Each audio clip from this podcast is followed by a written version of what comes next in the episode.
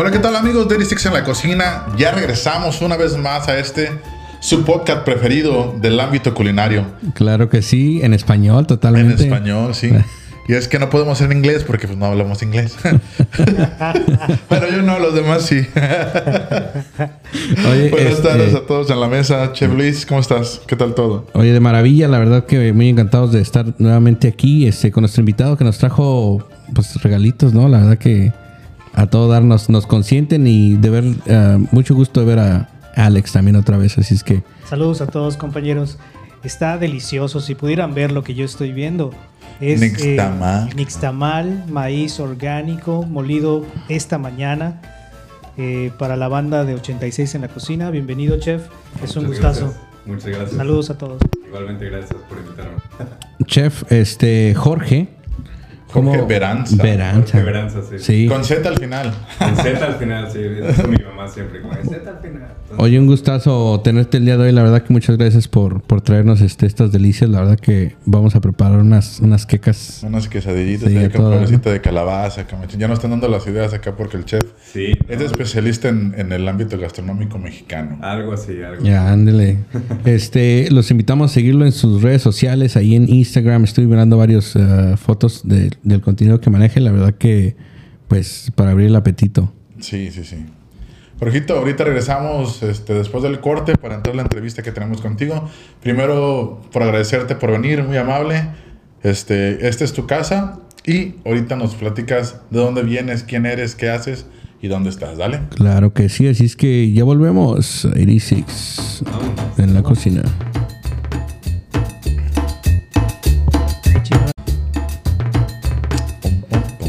Sí, pues ya regresamos después de este corte comercial. Regresamos aquí con el chef Jorge. Chef, platícanos de dónde eres y este, pues, platícanos de ti, dónde trabajas actualmente. Bueno, pues yo vengo de México, ahora sí que yo soy 100% mexicano. Eso. Sí, regularmente me hacen esa pregunta, ¿no? ¿de dónde eres? ¿De dónde eres? Y me acuerdo que recién cuando llegué aquí a Estados Unidos era no saber qué responder, ¿no? Y yo siempre decía México, México. Y me preguntaban, no, pero ¿qué ciudad? no, pues soy de México, ¿no? Entonces, respondiendo a tu pregunta, pues sí, soy de México, nací en Veracruz, Córdoba, Veracruz. Un saludo al bello puerto. De Veracruz. Ay, ay, ay, ay, No me toquen ese. No me, puerto. No me toquen ese vals. No me lo toquen, por favor. Y pues nada, ¿no? Ya este, hace, hace 34 años que, pues nací y pues aquí estoy. Ay, bueno, esto no, no, tuvo nada que ver, ¿verdad? Pero sí, soy de Córdoba, Veracruz y ahorita estamos aquí. Este. Oye, ¿cuántos años en la cocina? Profesionalmente podríamos decir que eh, es difícil. Mira, ahorita, como te digo, voy a cumplir 35, pero empecé prácticamente a los 20 que empecé a estudiar. ¿Estudiaste culinaria? Sí, empecé a los 20. Fue una escuela corta, de esas escuelas que hay en México como técnicas. ¿O fue en, estudiaste en México? ¿no? Sí, en México. vivía yo en Córdoba, pero me fui a vivir a Jalapa dos años para hacer esa escuela. Y pues nada, ¿no? Me gustó, me empecé a trabajar, bla, bla, bla. Y mi mamá afortunadamente vio que me gustaba, ¿no? Me dijo, ¿sabes qué? Te voy a apoyar. ¿Qué te parece si te metes a la universidad? Y dije, pues va, ¿no? Ahora sí que no depende de mí. Si, yo, si yo, quisiera, pues yo hago lo que quiera, ¿no? Pero si, me das el chance, pues... pues no. Oye, pero ¿qué influenció? ¿Cuál fue la, la, cosa o alguna anécdota que haya determinado, me voy a meter a la cocina? ¿Qué hizo clic, qué hizo clic contigo para decir, voy a estudiar? Pues, pues hubo muchas, la verdad. Yo creo que yo crecí en una familia disfuncional. ¿Qué quiero decir con esto? Que pues mi mamá, ¿no? Básicamente nos crió a mis hermanos y a mí. Entonces tú sabes, a veces tienes necesidades y un poco de carencias respecto a la comida. Entonces pues uno se tiene que, que ingeniar, ¿no? Entonces de repente eh, yo siempre platico la, misma historia, ¿no? Mi mamá, este trabajando en la estética muchas horas y yo en casa este con hambre y, abrir la cena, ¿no? Y ahí comenzaste en los experimentos, ¿no? a qué sabe bueno con qué. Mi mamá dando clases en la escuela, yo también en la casa con hambre, pero pues no me la aguanté. Yo ¿A poco no? no? Yo, sí fui, yo sí fui a abrirlos y empezar con hacer el huevito, el estrellado. Uh, madre, cuando salió un huevo estrellado, dije, huevo, ya sé hacer huevo. Sí, no, a mí me pasó, pero con los huevos con frijoles, porque no sabía cómo hacerlos, no sabía. Entonces yo, yo decía huevos, pero le aventaba el frijol, entonces el huevo estaba crudo en el sartén, entonces pues desde ahí empecé, ¿no? Con esa curiosidad y pues obviamente pues no, no quería morirme de hambre, ¿no? Entonces empecé a cocinar. Entonces, ¿a los cuántos años este, comenzaste pues con la, con la secundaria técnica o qué eran en esos tiempos? Esa escuela la comencé ya profesionalmente a los 20 años, era una escuela dedicada a la cocina, pero cuando estaba yo en la secundaria, fui a una secundaria técnica también, como se conocen en México, y yo estudié una carrera que se llamaba hotelería y algo así, ¿no? Dedicada a la hotelería. Ya sabes, las escuelas técnicas. Ya, encaminado, ¿no? Ajá. Entonces tuve unas muestras gastronómicas cuando estaba yo como con 15 años y me gustó, la verdad. Dije, ¿sabes qué? Sí me veo tal vez haciendo esto. En mi poca mentalidad, ¿verdad? Yo dije, me gusta. Ya no fue hasta que cumplí 20 años que yo quería independizarme. Le dije a mi mamá, ¿sabes qué? Me voy a ir a otra ciudad. Y ya, ¿no? Después seguí creciendo, creciendo. Vino la universidad cuatro años de universidad, a los 27 años la termino.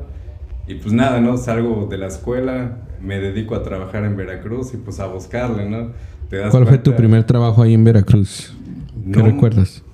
No me acuerdo cuál fue el primero, pero es que tuve varios. Pero me acuerdo muchos que muchos me gustaban. Trabajaba yo en un hotel que al principio era bien difícil porque entraba yo a trabajar a las 10 de la noche. Y pues a las 10 de la noche era mi, mi hora de fiesta. Entonces, salir, entrar a las 10 de la noche y salir a las 8 de la mañana estaba cabrón. Tuviste que, que, privarte, ¿no? De esa escena nocturna. sí, sí, ¿no? Y por ejemplo en Veracruz, no sé si ustedes sepan, pero la vida nocturna está, está rica, la verdad. Me imagino. Yo he tenido vamos, vamos, a omitir esa pregunta. bueno, nos imaginamos. Sí, ¿no? Entonces era Me platicaron por ahí. Era yo de que estaba ya a las 5 de la mañana trabajando bien chingón en el hotel y mis amigos en el antro de enfrente mandándome mensajes, hey, invítanos algo de comer que no sé qué, que estamos enfrente. Y yo, güey, no mames, estoy... Sí, de repente que toca que quieren este, el free, ¿no? He tenido el gusto de visitar Veracruz y este manejé de Yucatán hacia Tampico y pasamos por Veracruz y nos quedamos un ratito por allá y de casualidad hubo el carnaval famoso de Veracruz. Uy, sí. Comimos muy rico, la pasamos a todo dar, la gente bien amigable, todo bien este, en cálido. Eh, a todos los mexicanos, a todos los que nos estén escuchando, si pueden visitar Veracruz, súper seguro. Está sí, la verdad yo, yo he, conocido varias partes de México, pero a mi parecer la comida de Veracruz, sí, nos llevamos un 10, la verdad. Bueno, vamos a probar la comida de Veracruz. Oye, este, un platillo de Veracruz que más este, extrañes o que más te gusta ejecutar. Más que me gusta ejecutar, sí extraño muchos, pero extraño la frescura del, del producto. Aquí he tenido la oportunidad de obtener producto muy bueno, pero camarones como los que yo probé en Veracruz, créeme que no he probado. Y no solo eso, los chiles, ¿verdad? Hay muchas cosas. Entonces, algo que yo recuerdo de un plato que me gusta mucho es un chilpachole de camarón que es básicamente un caldo como más espeso de puro camarón. Entonces imagínate, te lo metes en la boca y sientes eso como terciopelo en la boca. Uh, es una chulada. Un estilo como si fuera un lobster bisque, algo así. Más o menos, sí, pero no tan cremoso. Sí, como un bisque, exacto. Para los que no saben qué es un lobster bisque, este, ¿cómo, cómo un caldito bien espeso.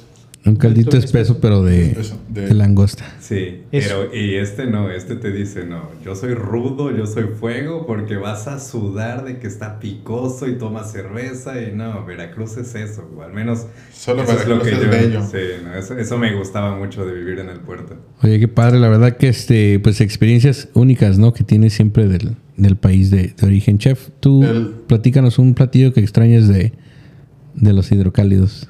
De tu país de origen. well, in my town. no, creo que, fíjate que la, el... Uno. Uno, solo. Sí, uno. no, bueno, iba a decir la parte que, la parte de que del lado gastronómico de Aguascalientes, pero como está muy pegado con varios estados, hay mucho donde agarrar. O sea, la fronterita es muy, ya no está de, de kilómetros. Mucha influencia. Sí, pero realmente yo voy por lo sencillo, yo sí extraño mucho, mucho el las milanesas que preparaban ahí. Uy, qué rico, sí. Unas milanesas rellenas, papá. Alex. Uy, ¿de qué, de qué? Me extraño los desayunos de Yucatán. Eh, por ejemplo, explícanos cómo es un desayuno. Eh, puedes desayunar este pulled pork o cochinita puerco en achiote. Pulled pork. Ah, Ay, no, para los que- asústame, panteón. Para- para- Es que cochinita, güey. extraño la cochinita y extraño. extraño el, el cazón, güey. Es, es un. ah, es un tiburón. tiburón. eh, tostadas de tiburón. ¿Y es el desayuno? Empanadas de tiburón. Sí. Ah, eh, lo- poquito la juventud. pesadillo, ¿no? No, hombre, pues cre- crecimos con Riquísimo, plátanos y papayas, sí. cabrón. Pues amigos, este nos vamos a un corte comercial y ya regresamos aquí en 86 en la cocina. Porque está ahorita.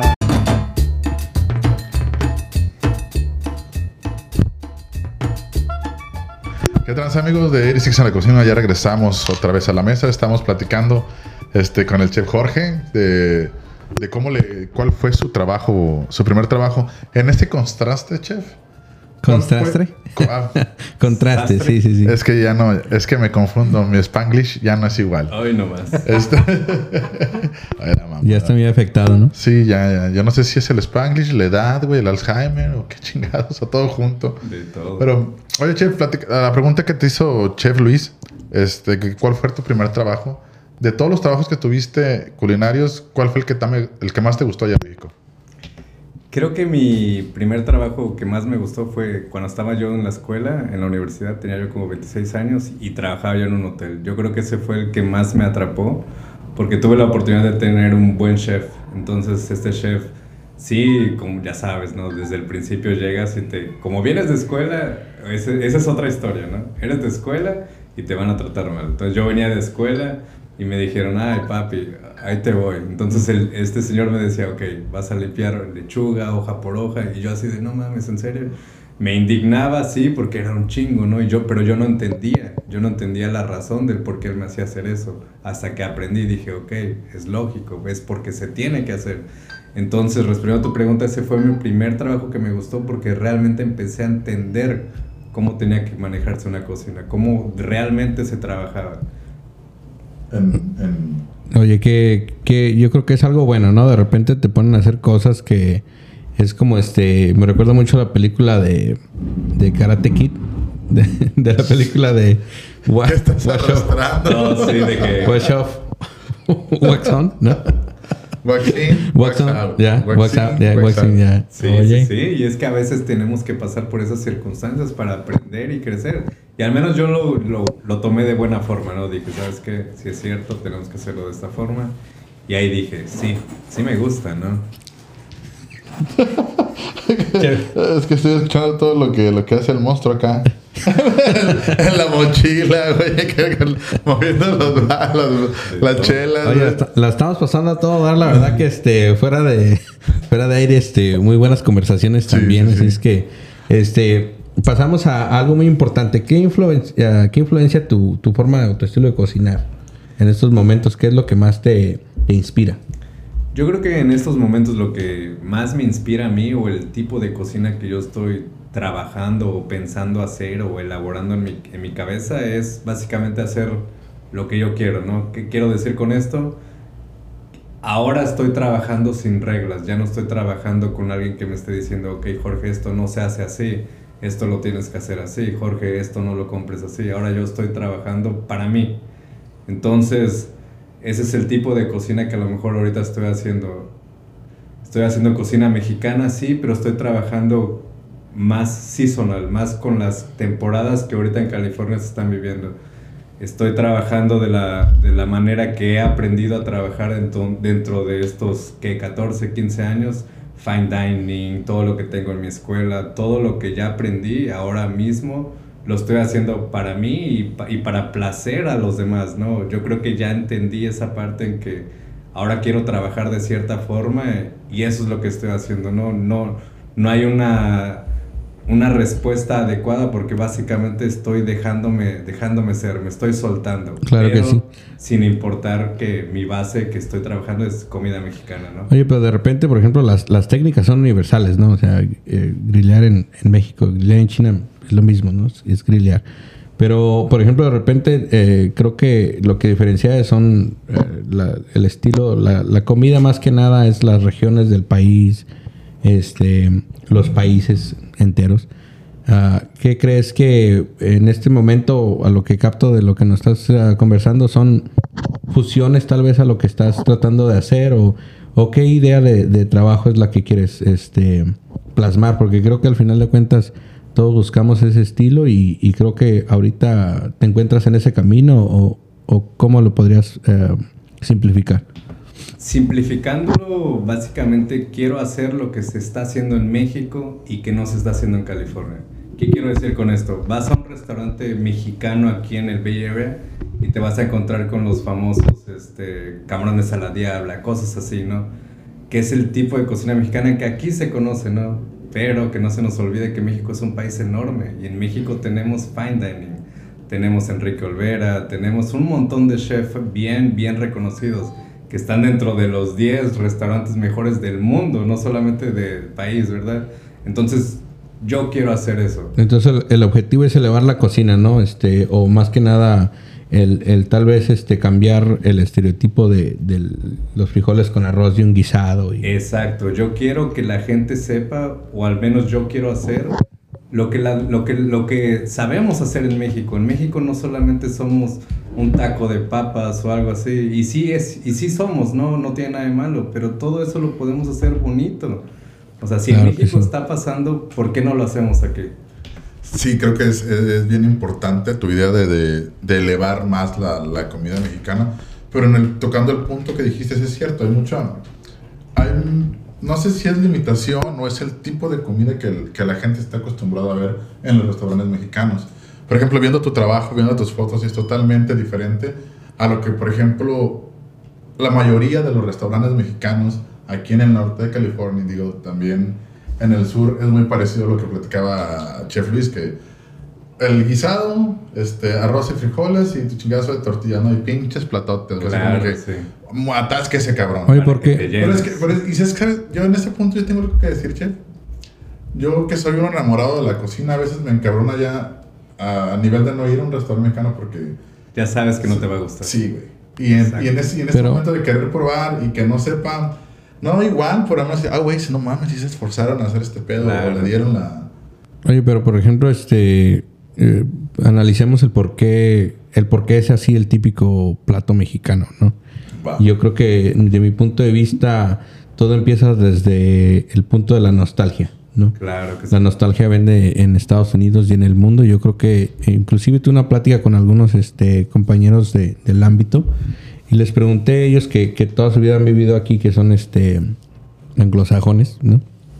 Les digo, este, ¿ustedes también compran basados en la nostalgia? Y, me contestaron los dos que sí.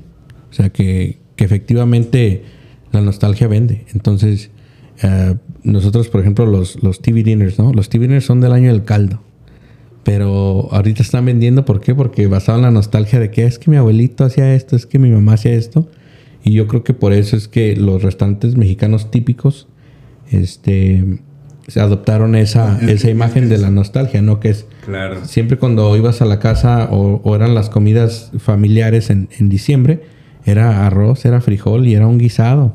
Y a través del, del, país creo que va por regiones, ¿no? Por ejemplo, yo en Durango obviamente tenemos muy marcado que la discada, el arroz, los frijoles, el ir al, a la mitad del monte a juntar leña y todo el mundo alrededor este, echando la tortilla ahí que se caliente y comerlo de ahí directo, ¿no? Del disco.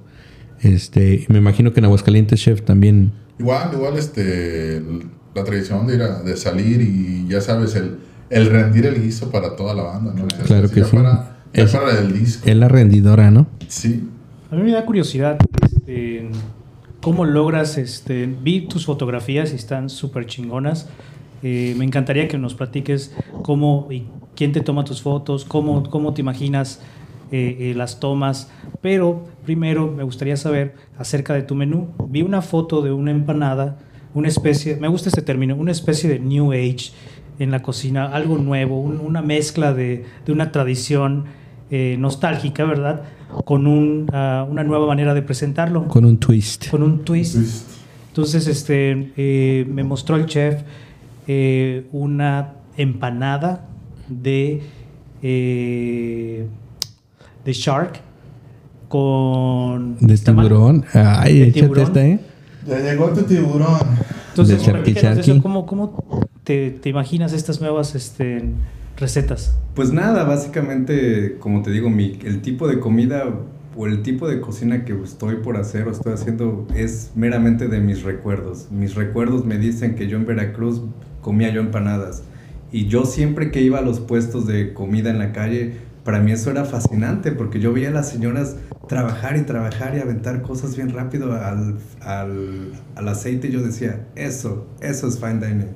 Entonces, respondiendo a tu pregunta, yo siempre cocino de mis recuerdos y con lo que tengo a la mano. ¿Sabes qué? Quiero una empanada y yo trabajé en un restaurante de estrella Michelin y ocupábamos este tinta de calamar y, y, ¿qué hago? ¿Sabes qué? Tengo mi producto bonito que es la masa recién nixtamalizada, recién molida y tengo un producto bello que es la tinta de calamar, si los junto hago algo así. No tengo, no tengo a lo mejor ahorita el tiburón como se usa allá en Yucatán o en Veracruz para hacer el cazón, pero tengo la temporada que ahorita me beneficia que es el Dungeon Scrap y lo hago con Dungeon Scrap. Entonces ocupé todo lo que yo tenía a la mano por temporada y fue que se logró un plato de ese tipo, a base de imaginación realmente, ¿no? yo creo que también este es algo muy, muy interesante. En la cocina siempre tratamos de mantener este producto que, que sea de la temporada, por lo regular, este, o por lo más seguro, te va a llegar más económico y en mucho mejor calidad cuando, se, cuando se habla de, de, de, cualquier producto que tú, que tú menciones. Luego lo segundo es este pues el, el pedazo de nostalgia, ¿no? que es este algo que me recuerdo, cómo lo elevo, cómo lo diferencio y este y después durante el transcurso de tu carrera pues has trabajado en diferentes lugares que han influenciado y luego pues ya empiezas a mezclar. Yo creo que es algo muy importante y es algo que muy satisfactorio acá, sobre todo acá en California, de que se, mezclan todas estas este, técnicas, productos, eh, ingredientes y recuerdos. Y luego terminas haciendo algo muy, muy diferente, muy único. Y eso es lo padre de la cocina, ¿no? Que siempre he dicho que la cocina es el lenguaje universal. Universal. Claro que sí. Chef César, ¿alguna adición ahí? No, nada más para cerrar el bloque, chef. Este, de verdad veo sumamente importante la adición que le pones al cocinar del recuerdo. Eso yo creo que es la parte mágica de cualquier cocina, porque la cocina no es nueva. La cocina es de toda la vida, simplemente es cuando le metas el toque, cuando le metas eh, tu, tu, ingenio y siempre y cuando, y ponerle ese, ese recuerdo, ese, ese que te trae, que te, que te hace pensar en esto, vas a ver o va a estar mejor de cómo lo conocía, sin perder la línea de dónde vienen las Exacto, cosas. Exacto, y yo siempre... Excelente, chef, felicidades. Yo, yo, ¿eh? siempre menciono eso que tú dices referente a la cocina mexicana cuando explico lo que yo hago, ¿no? ¿Sabes qué? Yo te voy a dar lo, lo que para mí es cocina mexicana. No me pidas que te haga un cabrones a la diabla porque ni siquiera sé si eso existe. No, no sé ni qué es un chile verde, ¿sí me explico? Pero yo nací en México, yo crecí en México y te voy a dar toda mi experiencia de lo que es vivir en México, de lo que es ser mexicano, lo que es comer maíz de verdad, frijol de verdad, con epazote, con queso, lo que realmente es lo que somos. el exacto. con calecita entonces y todo, eso eso es lo que yo quiero hacer no transmitirte a ti y a toda la gente que venga a comer lo que yo voy a hacer que sientan esa esa conexión. A lo mejor no va a ser meramente auténtico porque claro que no, no, esa palabra ya ni existe. No, es que no es que, digo, en ese punto auténtico yo creo que ya se quedó, ¿no? Sí, no. Yo creo que debería haber otro término más, más, más actualizado. Tendría que ser como mi cocina, mi, lo que, lo más que Jorge, ¿no? Como bien hecho, ¿no? Yo Eso, creo que, exacto. Yo, exacto. Yo creo que ya no hay términos. Con que tú hagas las cosas con sentido, con amor, con pasión, hazlo bien, te, vas, te, va, te va a funcionar. Claro que sí, pues vamos a un corte comercial, ya regresamos aquí en 86 en la cocina. No se muevan. Ahorita regresamos, vámonos.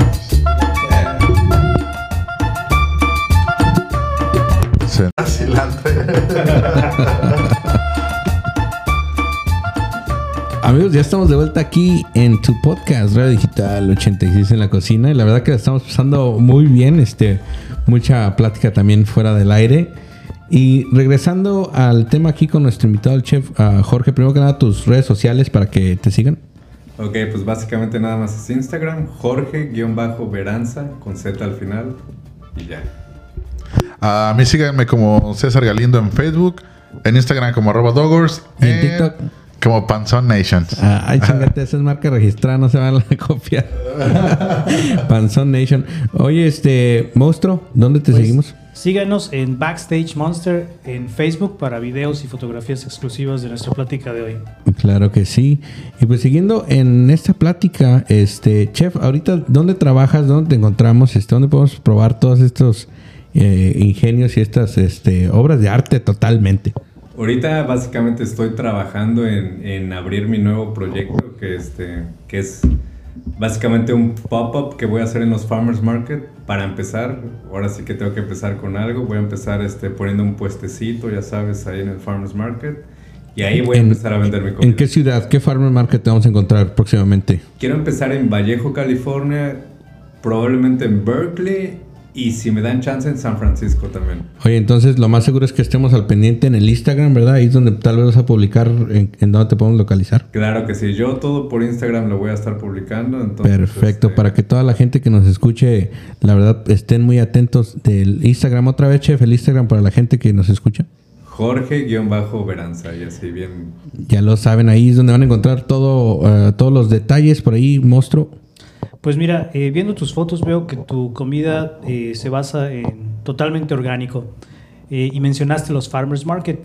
Eh, garantía que es completamente orgánico. Y me lleva a, a- preguntarte si tú creces tus propias plantas. ¿Tienes cilantro en tu casa? Si tienes este, tomillo, albahaca. ¿Qué clase, de. ¿Qué clase de plantas tienes en el patio? Sí, no, ahorita en este año la verdad no tengo tantas como me hubiera gustado, pero sí he llegado a tener tomates, este, zucchinis, este, epazote, cilantro, hoja santa, eh, no sé, de todo, básicamente. Tengo, tengo un espacio grande. La verdad, podría decirte, pero de todo, de todo, la verdad, sí. Entonces esperamos este, que el pop-up sea a toda madre y completamente orgánico. Sí, no, claro, y, y la verdad es que una de las reglas para trabajar en los farmers market es que tienes que tener todo orgánico, entonces voy a tener el, el maíz recién molido que me lo traen desde México. Eh, qué padre. ¿eh? ¿Este cómo lo moliste, chef? Este, ¿Tienes tu molinito ahí en la casa? Sí, sí, sí, este, tengo en mi casa un molino con piedras volcánicas, ¿Con piedra? entonces es el mismo proceso de un molino que tienes en México, que la gente llevaba el maíz nixtamalizado y... Te y pregunto porque lo veo muy bien molido. Y mi abuelo, Sí, sí, sí. este, él tenía, él era el del molino de maíz en el pueblo. Donde es mi papá. Órale. Donde es mi mamá, perdón, por eso. era el rey. sí, las líneas grandísimas. Podría moler el, el maíz seco y el, y el, y el nixtamal. Sí, sí, sí. Él conocía toda la, A toda la banda. güey. toda la Sí, banda. no. Gorditas todos los días, güey. Oh, buenísimo. Sí, no, yo tengo el molino en mi casa y ahorita, por ejemplo, me paso haciendo pruebas de cuál maíz me queda mejor, la elasticidad, cuánta agua tengo que ponerle, cuánta cal, el color que no me vaya a cambiar tanto. Entonces sí, tengo todo en mi casa para hacer eso. No, pues muchísimas felicidades, chef, de verdad. Mucho éxito en tu proyecto, mucho éxito en el pop-up. Y si de algo te servimos en 86 en la cocina, por favor no dudes en, en contactarnos en cuanto Claro que sí. estés a punto de, de- de iniciar para Vamos a estar al pendiente en el una, Instagram, claro que sí. una campaña bien chida. No, Me claro encantaría sí. ir a tomarte fotos a, a tu pop-up, a tus platillos. Solo déjanos saber. Ah, Bien, no, estamos muchas gracias, puestos. sí. Desde el proceso de creación y todo, para que el monstruo vaya a echarse unas fotos y unos toques también. Unas perversas. Claro que sí, ¿no? Y hablando, y hablando de toques, este, también, ahorita lo dejé un poco, pero el año pasado, hace dos años empecé a trabajar en una línea de este, edibles Ujú. con, con THC, porque, bueno, yo soy consumidor de marihuana, ¿verdad? Entonces yo me puse a preguntar y a, y a buscar, ¿no? ¿Qué cosas podemos consumir nosotros los latinos, ¿no? Porque muchas veces nosotros como latinos aquí en California, por ejemplo, no sé si les ha pasado o han tenido experiencias de gente que no va a ciertas tiendas o no va a ciertos lugares porque se sienten incómodos, ¿no? Les da pena o algo así. Entonces yo estaba trabajando en una línea de edibles con dulces mexicanos. Hacer este palanquetas con weed, este Súper interesante. lo que se te ocurre, ¿no? Pelón, pelo rico, ya sabes Sí. que es mexicano, que el chamoy ese, hacerlo con weed y que tú sabes que vayas a la tienda, te compras tus dulces y tienen ese Obleas de valor. cajeta y Hago flanes, hago de todo con, con el Con THC, THC. ¿no? A, a mí me interesa mucho eh, este, Ya sabemos que te tema, interesa claro, mucho. Pero yo siento que el secreto... mole. eh, Me imagino que, porque no he probado ninguno de tus dulces, así que estoy totalmente eh, volviéndome un voluntario aquí, vivo para probar. Si necesitas alguien que, que, pruebe tus, tus no, recetas, aquí podemos hacer algo si quieres. Si es que la verdad en la cocina hay cosas bien interesantes. Cuando estaba yo en la universidad tomé dos especialidades, una que es cocina molecular y otra al vacío. Entonces, lo que se te ocurre, puedes hacerlo polvo, puedes hacerlo aire, puedes hacerlo espuma. Y si lo puedes hacer con weed, te vas para arriba, imagínate. Oye, pero por ejemplo, en, en cuestión de, de, cocinar con, con 420, este, por lo regular siempre las cosas son dulces, ¿no? Para esconder el, el sabor. ¿Has experimentado con, con savory, con algo más Oh, sí, claro. Sí, sí, sí. Ahora sí que puede haber técnicas para o quitarle ese sabor o aumentarlo, ¿verdad? Todo es posible en, en cuestión de la comida y más si metes cocina molecular, por ponerte un ejemplo, todo, ahora sí que todo es posible. Haces desde una... Esferificación. Claro, sí, imagínate. Haces unos, unos aceites con weed que no te sepan a nada, que te sepan a fresa. Los metes a un pastel, como una esponja, no sé. Como las aguas del chavo, man. Exacto. Es, es, eso es de, fantástico. De tamarindo que se vean como de piña y que sepan a pepino. Te haces unas, una, unas paletas de horchata con sí. un dulce arriba de leche que tenga weed. Yo no sé. Es en serio, güey. Acaban de dar un ejemplo. Casi no anda Pacheco el chef César, ¿eh? Yo creo que diste, le diste al clavo Háblale a su al mamá. punto. Eh, la gente quiere comer, pero no quiere sentir el sabor Exacto. fuerte del cannabis. Sí, sí, sí. Entonces, si logras quitarle el sabor del cannabis y que siga presente todos los elementos que te, que te gustan, y que nos gustan. Y aparte es bien delicado cocinar con cannabis porque recordemos que obviamente es muy potente, ¿no? Entonces también saber distinguir, conocer las potencias en las que estás trabajando va a ayudar a que la experiencia de tu comensal sea mejor. Obviamente no lo quieres dar algo que ni tú sabes que le estás dando, entonces no lo vas a matar. Claro. Claro que sí. Oye, pues muy interesante esta plática. Yo creo que, de hecho, tenemos y, y los invitamos a este episodio. Sí. Oye, le vamos los vamos a invitar a que chequen el, el podcast eh, de Alex Souza que tuvimos por ahí. Este 420 estuvimos hablando bastante de, de la comida verde. Y este, nos vamos a ir a un corte comercial. Ya regresamos para pues cerrar nuestro podcast 86 en la cocina.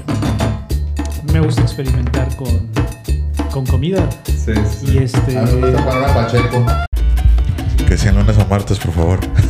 Pues que se haga mañana si quieres. Amigos, ya estamos aquí de vuelta. Ya regresamos a 86 en la cocina. Chef César, este, dialogando entre tantas cosas. Una pregunta que tenías ahí guardada. No, nada más preguntarle a- a- al chef.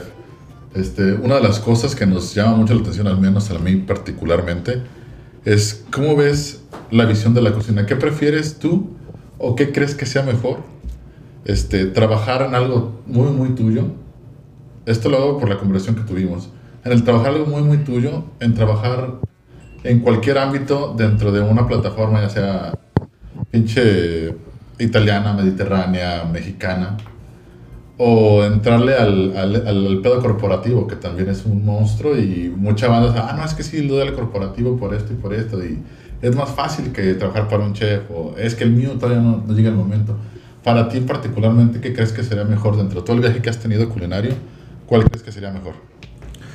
Pues yo creo que siempre va a basarse, depende de la experiencia de cada quien quiera tener. Por ejemplo, yo no me veo trabajando para un grupo corporativo. A lo mejor sí, siendo ya a lo mejor chef, consultant, ya sabes, de ir a dar clases o algo así. Pero respondiendo a tu pregunta, no sé, yo creo que va a variar más bien del objetivo de cada quien quiera crecer, ¿no? Como cocinero, como chef, como sous chef, lo que sea, ¿no? En mi caso muy particular, yo quiero hacer lo que, lo que me nace, ¿no? Yo creo que cuando alguien va a aplicar para un trabajo, o al menos en mi opinión, siempre tienes que ir pensando en que te va a gustar ese trabajo. Entonces partimos de eso primero. Primero te tiene que gustar tu trabajo y ya de ahí decide qué tipo de cocinero o chef o lo que sea que quieras hacer, quieres ser, ¿no? Y ya de ahí vas tomando tu rumbo. Si quieres trabajar para un chef, si quieres trabajar para una compañía, si quieres trabajar para lo que sea, ¿no? Yo, por ejemplo, en lo personal, desde que tenía 20 años, mi objetivo y mi sueño, porque así siempre lo digo, mi sueño era trabajar con estrellas Michelin. Ese era mi gran sueño. Yo de los 20 años, cuando estaba bien chico, yo decía, ¿cómo será? ¿Qué hacen? ¿Por qué tienen estrellas? ¿No? ¿Por qué una estrella? ¿Por qué dos estrellas? ¿Por qué tres estrellas? Empecé a los 20 años y a mis 28 años pude hacerlo y dije, ok, esto es una estrella. ¿Sabes qué? Sí se puede, ¿no? Pude hacerlo, se puede hacer, voy a seguir trabajando. Entonces, respondiendo a tu pregunta, básicamente es lo que uno tenga como objetivo, como cocinero o como chef, ¿no?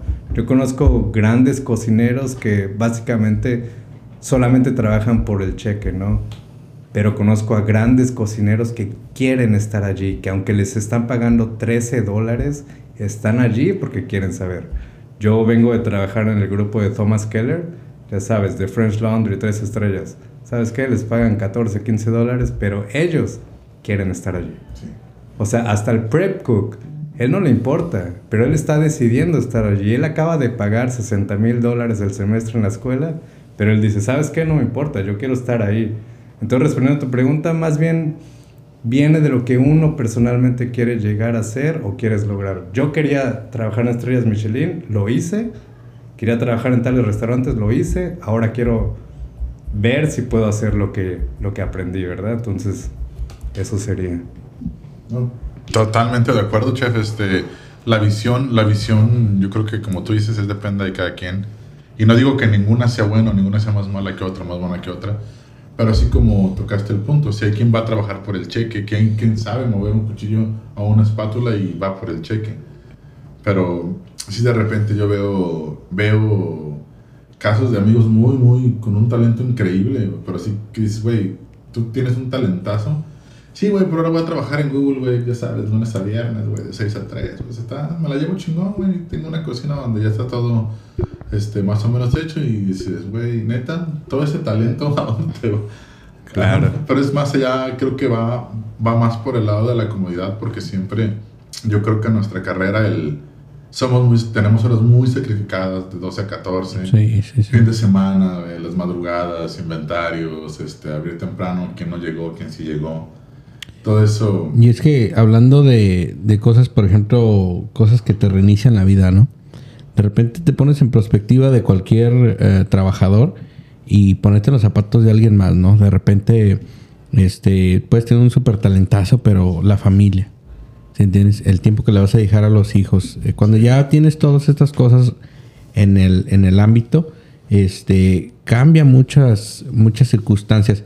Por eso digo yo que entre más temprano tengas una clara idea de lo que quieres hacer, este, más oportunidades tienes, ¿no? Yo siempre, por ejemplo, mi hermano este, de 20 años siempre he dicho lo mismo, ¿no? O sea, estás perdiendo tiempo valioso, ah, aprovecha, dedícate. Entonces, lo mismo, desde temprana edad, saber que te ibas a dedicar a esto, te dio una clara idea y yo creo también una, una mejor perspectiva de, qué era el camino para llegar a, lograr lo que estás logrando. Entonces, bien importante, bien, bien padre. Por ejemplo, el, el, el Monster en su, en su carrera fotográfica, desde temprana edad y te das cuenta que los años no pasan en balde. O sea, la, calidad de producto que, que, maneja es un productazo, la verdad.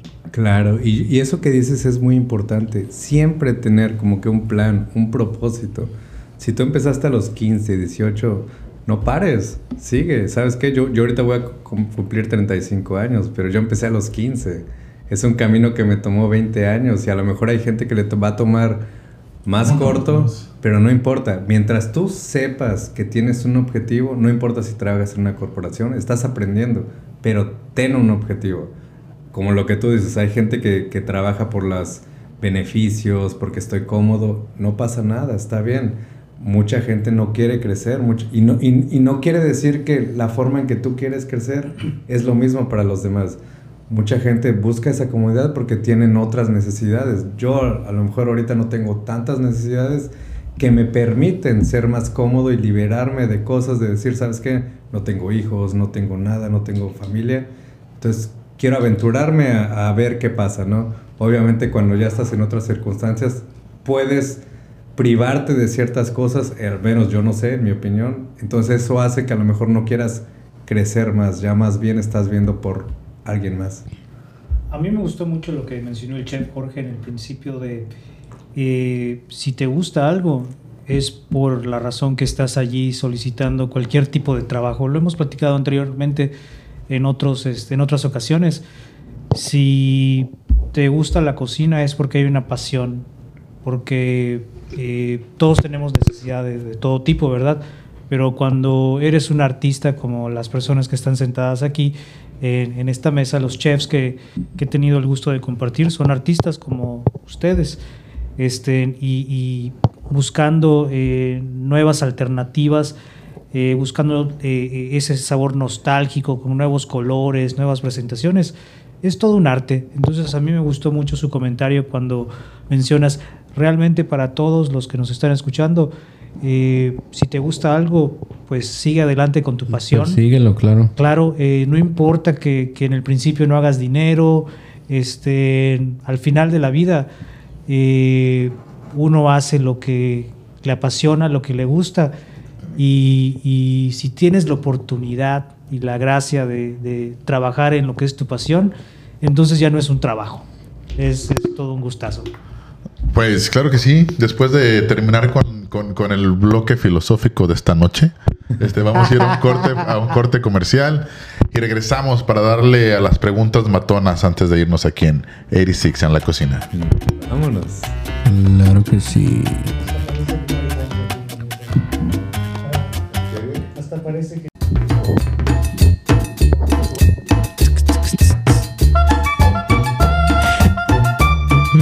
Pues ya regresamos aquí al, pues al corte ya de este podcast. La verdad muy entretenido, mucha risa, mucha plática detrás de, detrás eh, del aire. Este, pero más que nada, pues la última pregunta del podcast. Hay dos caminos de llegar a ser chef. Una es este, comenzando desde lavaplatos a cada estación o este, yendo a la escuela de cocina. ¿Tú qué le recomiendas a, esa persona que nos escucha que, que esté interesado en la cocina? Yo recomiendo básicamente que tengan un plan, tengan un objetivo, ¿no? Sabes que si tú sabes que algún día quieres llegar a ser un gran chef, ok, entonces vas a tomar el sacrificio y todo lo que conlleva para llegar a hacer eso, ¿no? Yo, por ejemplo, fui a la escuela, pero yo sí sabía de que terminando mi escuela, eso no significaba de que yo iba a ser un chef, o sea, no tiene nada que ver una cosa con otra. Y yo creo que mucha gente se equivoca ahorita en estos tiempos con eso, ¿no? Creen que saliendo de la escuela ya vas a agarrar un puesto de executive chef, por ejemplo, y es mentira, ¿no? Tienes que pasar por muchas cosas, muchas experiencias, tienes que aprender mucho más para siquiera pensar en querer aplicar para una posición de esas, ¿no? Es entonces una escuela o la experiencia, yo creo que yo recomendaría pónganse a trabajar primero antes de ir a la escuela y ya después si realmente reconocen que ese es el camino que quieren seguir, dale y no y no pares, ¿no? Y no pares porque va a haber mucha gente que te va a decir, ¿sabes qué? Lo estás haciendo mal. En la cocina hay muchas envidias, muchas envidias, mucha gente que te va a decir esto lo haces mal, esto es así, eso es así. Solamente sigue tu objetivo, yo soy mi mismo ejemplo, ¿sabes que Yo siempre quise ser cocinero desde mis 15 años, 20 años después lo sigo haciendo. De esto es lo que me hace vivir, lo que, lo que hago para vivir. Y básicamente estoy viviendo mi sueño, ¿no? Si tú como cocinero quieres llegar a ser chef, vive tu sueño, vive tu realidad y no pares, nunca dejes de crecer, nunca dejes de preguntar, nunca dejes de cuestionarte y pregúntate muchas cosas. Pregúntate si lo que te estás haciendo te está acercando para ser la persona que quieres ser dentro de 10 años. Cuando yo me hice esas preguntas a mí mismo, dije, ¿sabes qué? Sí estoy en el camino correcto.